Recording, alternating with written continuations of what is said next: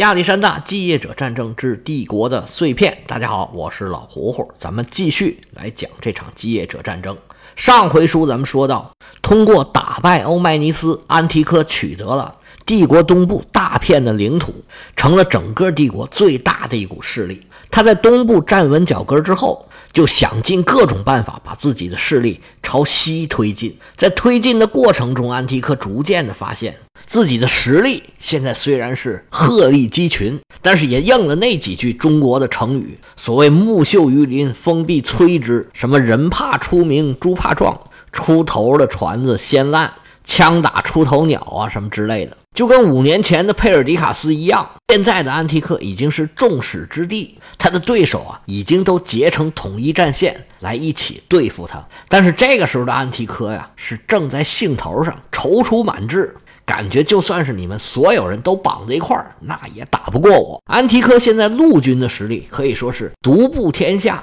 没有谁能跟他抗衡，但是他的海军实力是他的短板。说是短板呢，都夸他了。原来他在海军这块基本上就没有板，但是想要称霸，没有海军是不行的。咱以前经常管这地方叫做地中海世界，因为有一个地中海在这横着。而跟陆军相比啊，这海军打起仗来啊，有着很多陆军没法比拟的优势，比如说运兵的速度啊，对港口进行包围。对自己的港口城市进行补给。总之吧，这海军跟陆军呢，它就不是一个维度上面的事儿。安提柯现在的海军能力聊胜于无，他要是想应付现在这些对手，就必须加大力气强化海军的力量。好在安提柯手上有很多的钱，于是就在自己控制的几个造船中心加大马力，各种各样的战船呢，噼里扑噜的逐渐下水，加入了安提柯的队伍。加强海军力量之后的第一个成果，就是围困了十五个月的推罗，终于被安提柯给拿下来了。那整个腓尼基海岸就成了安提柯的势力范围。原来海上力量最强的是托勒密，整个爱琴海都是他的控制范围。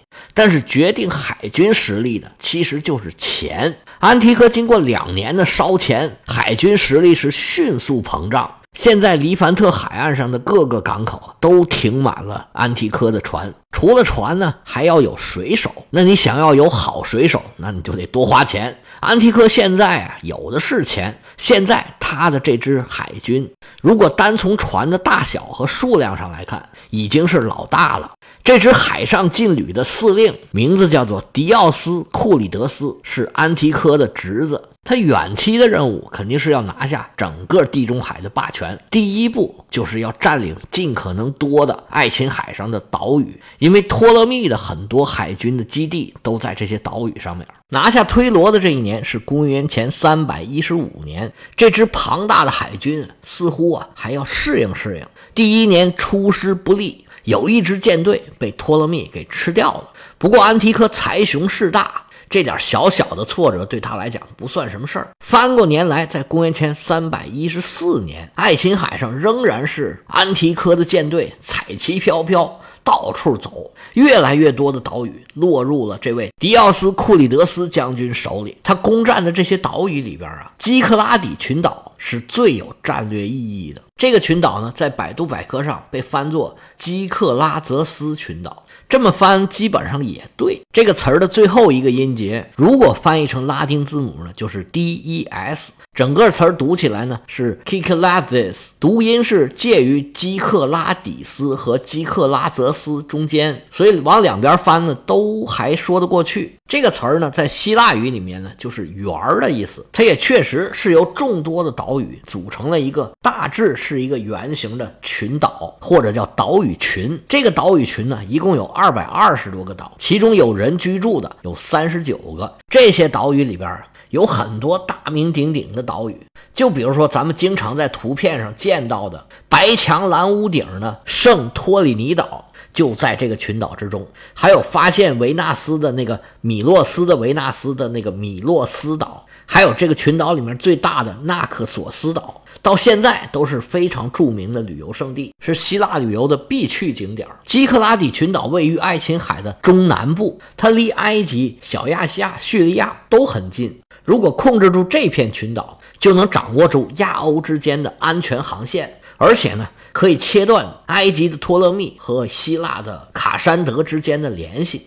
这对安提柯来说是至关重要的。安提柯在南部扫荡的差不多了之后，又北上直奔莱姆诺斯岛。这个岛是爱琴海北部的战略重地，可以监视从黑海出来的这个航线。而这条航线呢，更多的运的是粮食，因为黑海沿岸的大平原呢盛产各种各样的粮食。这些粮食打出来，想要运到希腊，必须通过博斯普鲁斯海峡、达达尼尔海峡，就是现在是这么叫，当时就是赫勒斯滂地区，现在也是这样的，因为黑海沿岸。有一国家叫乌克兰，现在俄国跟乌克兰打仗，那乌克兰产的粮食运不出来，对世界都有影响。这种情况当时就是这样。安提柯的这种行为，托勒密怎么可能不知道呢？因为莱姆诺斯岛原来是雅典的殖民地，托勒密就联合雅典的舰队，想把安提柯的舰队给赶走。但是双方在海上一照面，托勒密的舰队就明白了，这个实力啊太过悬殊。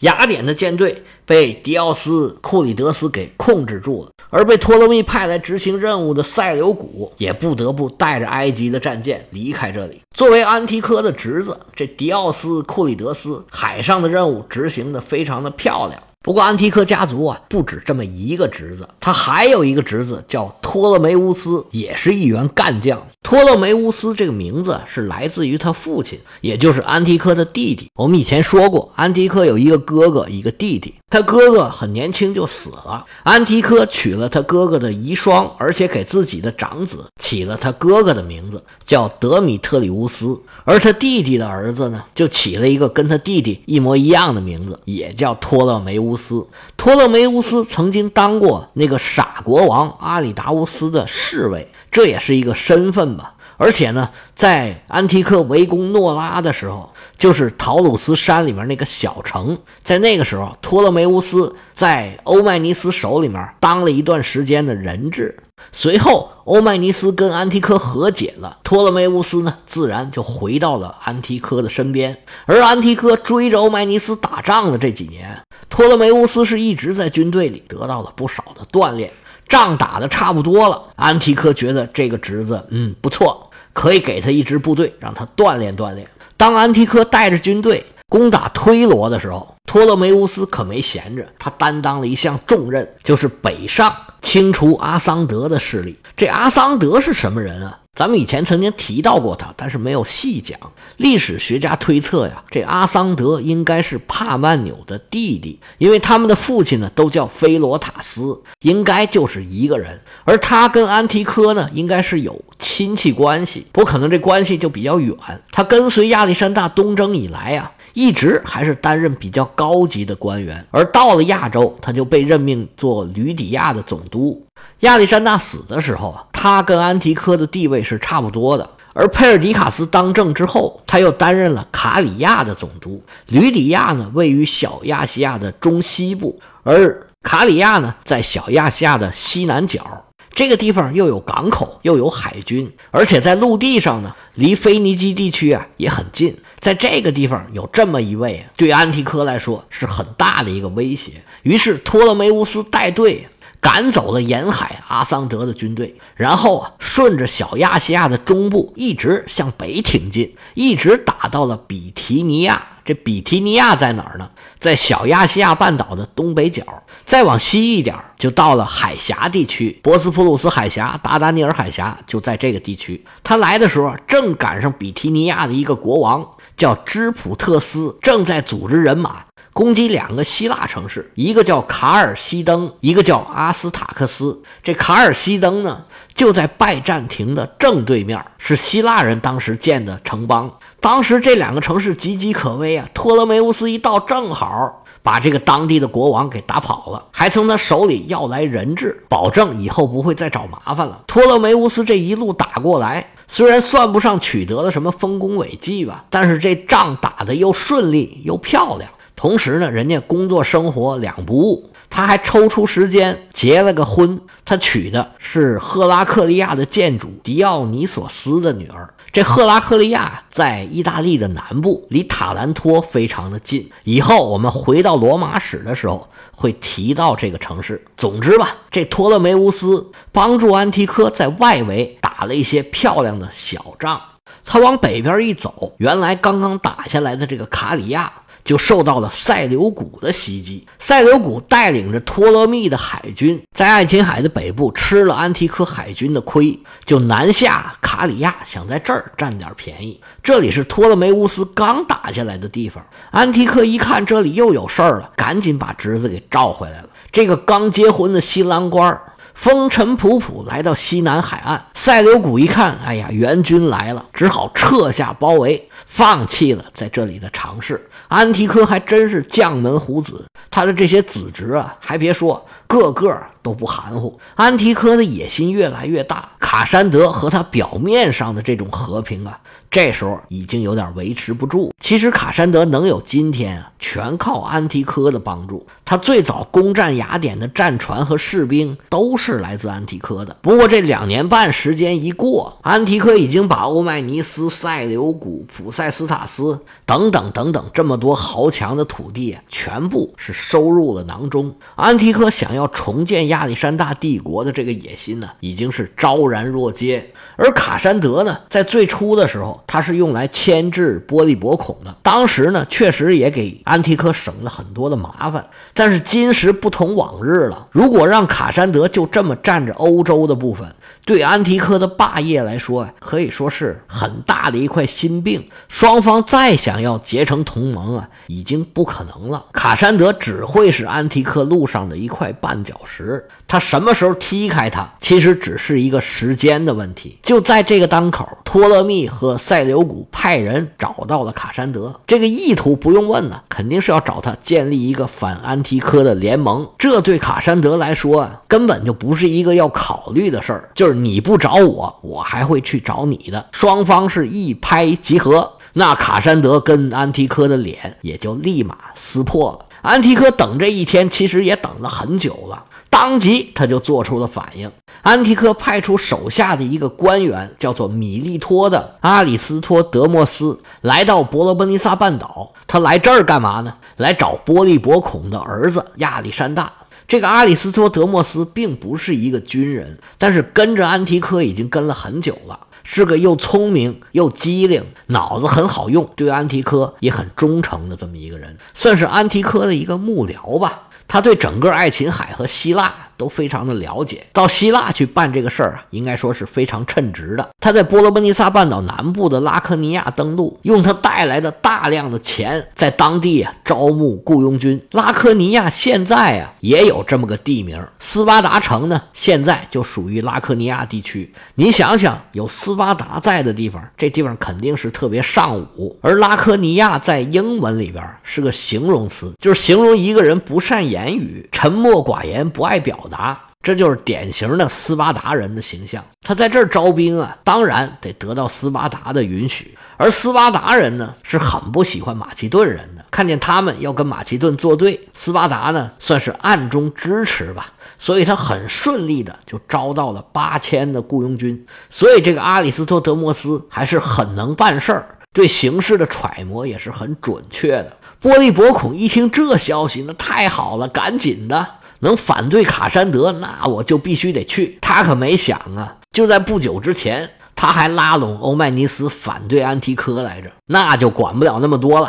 波利伯孔排除万难，想了各种办法，从埃托利亚来到了波罗奔尼撒半岛，跟阿里斯托德摩斯会合。而波利伯孔的儿子亚历山大甚至亲自坐船来到了亚洲，跟安提柯会谈，研究合作的具体细节。安提柯在推罗的大营里举行了盛大的欢迎仪式，欢迎亚历山大的到来。同时还举办了一个老兵聚会，在会上啊，公开的谴责卡山德。卡山德杀了奥林匹亚斯，娶了塞萨洛尼切，虐待亚历山大的妻子和儿子，这都是他的罪状。还说卡山德想要自立为王，狼子野心。呸！还说他背叛马其顿，把马其顿的敌人安排在他自己建的新城里头，把这个罪犯的城市底比斯还要重建。总之吧，就是进行了一系列的政治攻势，而且呢，还宣布了一条很有意思的事儿。他说：“希腊呀，不受任何外部力量的干涉，任何人也不能在希腊的城邦里面驻军。希腊是希腊人的希腊，反奴役、反强权、反暴政这一套，别人不知道，这亚历山大是很熟悉的，因为他父亲在几年前啊，颁布了几乎跟这个一模一样的一个法案，而安提柯呢，不费一兵一卒，一分钱也没花。”就树立了一个希腊的自由卫士和解放者这么一个形象，还顺带着挑拨了希腊的不同的意识形态的城邦之间的关系。反正这地方呢，现在也不是我的，越乱越好。本来波利伯孔和他的儿子在波罗波尼撒呀，一直是孤立无援，已经很被动了。希腊的各个城邦基本上没有人愿意支持他们。虽然波罗波尼撒的人本来就很好战，但是呢，这几十年来呀纷纷扰扰，打仗就没断过，当地人也是疲于奔命，也是打累了。不过这阿里斯托德莫斯一来，卡山德就感觉这脊梁沟直发凉啊！这一幕非常的熟悉。只不过呢，这次来的是阿里斯托德摩斯，上次来的是他自己。没有人比卡山德更懂得这事儿意味着什么，那就不行了。卡山德非常清楚，不能再等了。他率领大军横扫整个希腊。他虽然遇到了一点点小挫折，但是整个希腊大体上都成了卡山德的势力范围。而且这个时候，卡山德得到了一个特别意外的成果，他自己可能都没想到。亚历山大投降了。亚历山大跟安提柯会面也没有多久，到这儿也就几个月的时间。那到底是什么原因让亚历山大在短短的几个月时间就投靠了原来的敌人呢？这个历史学家呀有很多不同的分析，有可能啊是他觉得自己在安提柯的拼图里面没有位置。他看到卡山德、裴松，包括塞琉古，这都原来是安提柯的盟友，但是现在呢？要不就被杀，要不就出走，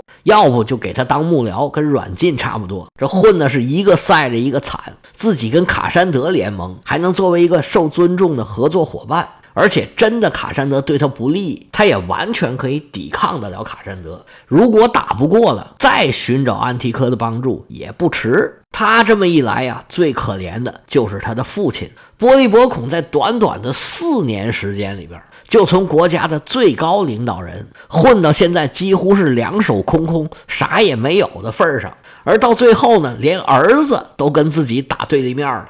老了老了还要受这种罪，也不知道波利伯孔是怎么挺过来的。虽然这个时候呢，波利伯孔还有阿里斯托德摩斯以及他招的这八千名雇佣军，但是这日子也并不好过。卡山德任命亚历山大。作为伯罗奔尼撒半岛的总督，他当然要有所作为了。这时候，整个希腊大部分地区都承认卡山德还有亚历山大的统治，但是这希腊人呢，从来也不会整齐划一，你不管说什么，都会有人反对。卡山德和亚历山大的合作是公元前三百一十五年，转过年来，到了公元前三百一十四年的春天，亚历山大就基本上控制了波罗奔尼撒半岛的北部。哎，但是就有一个这样的城邦，他不愿意接受。亚历山大的总督身份，你凭什么管我呀？我们城邦都有自由，你少给我来这套，我不接受。这个城邦叫做伊利斯，在伯罗奔尼撒半岛的西北角，在它的南边啊，就是大名鼎鼎的奥林匹亚。亚历山大一看，哟，你来劲不是吗？那没别的，就给你点厉害看看吧。这时候冬天刚刚过去，正好是打仗的时候。亚历山大点齐军马，浩浩荡荡朝着伊利斯就开过来了。按理说，小小一个城邦，亚历山大想要把它拿下来，那是没有问题的。不过伊利斯这时候敢于公然反抗亚历山大，他到底有什么底气？亚历山大又能不能顺利把它给拿下来呢？随后这一年，整个形势又会发生什么变化呢？咱们下回接着说。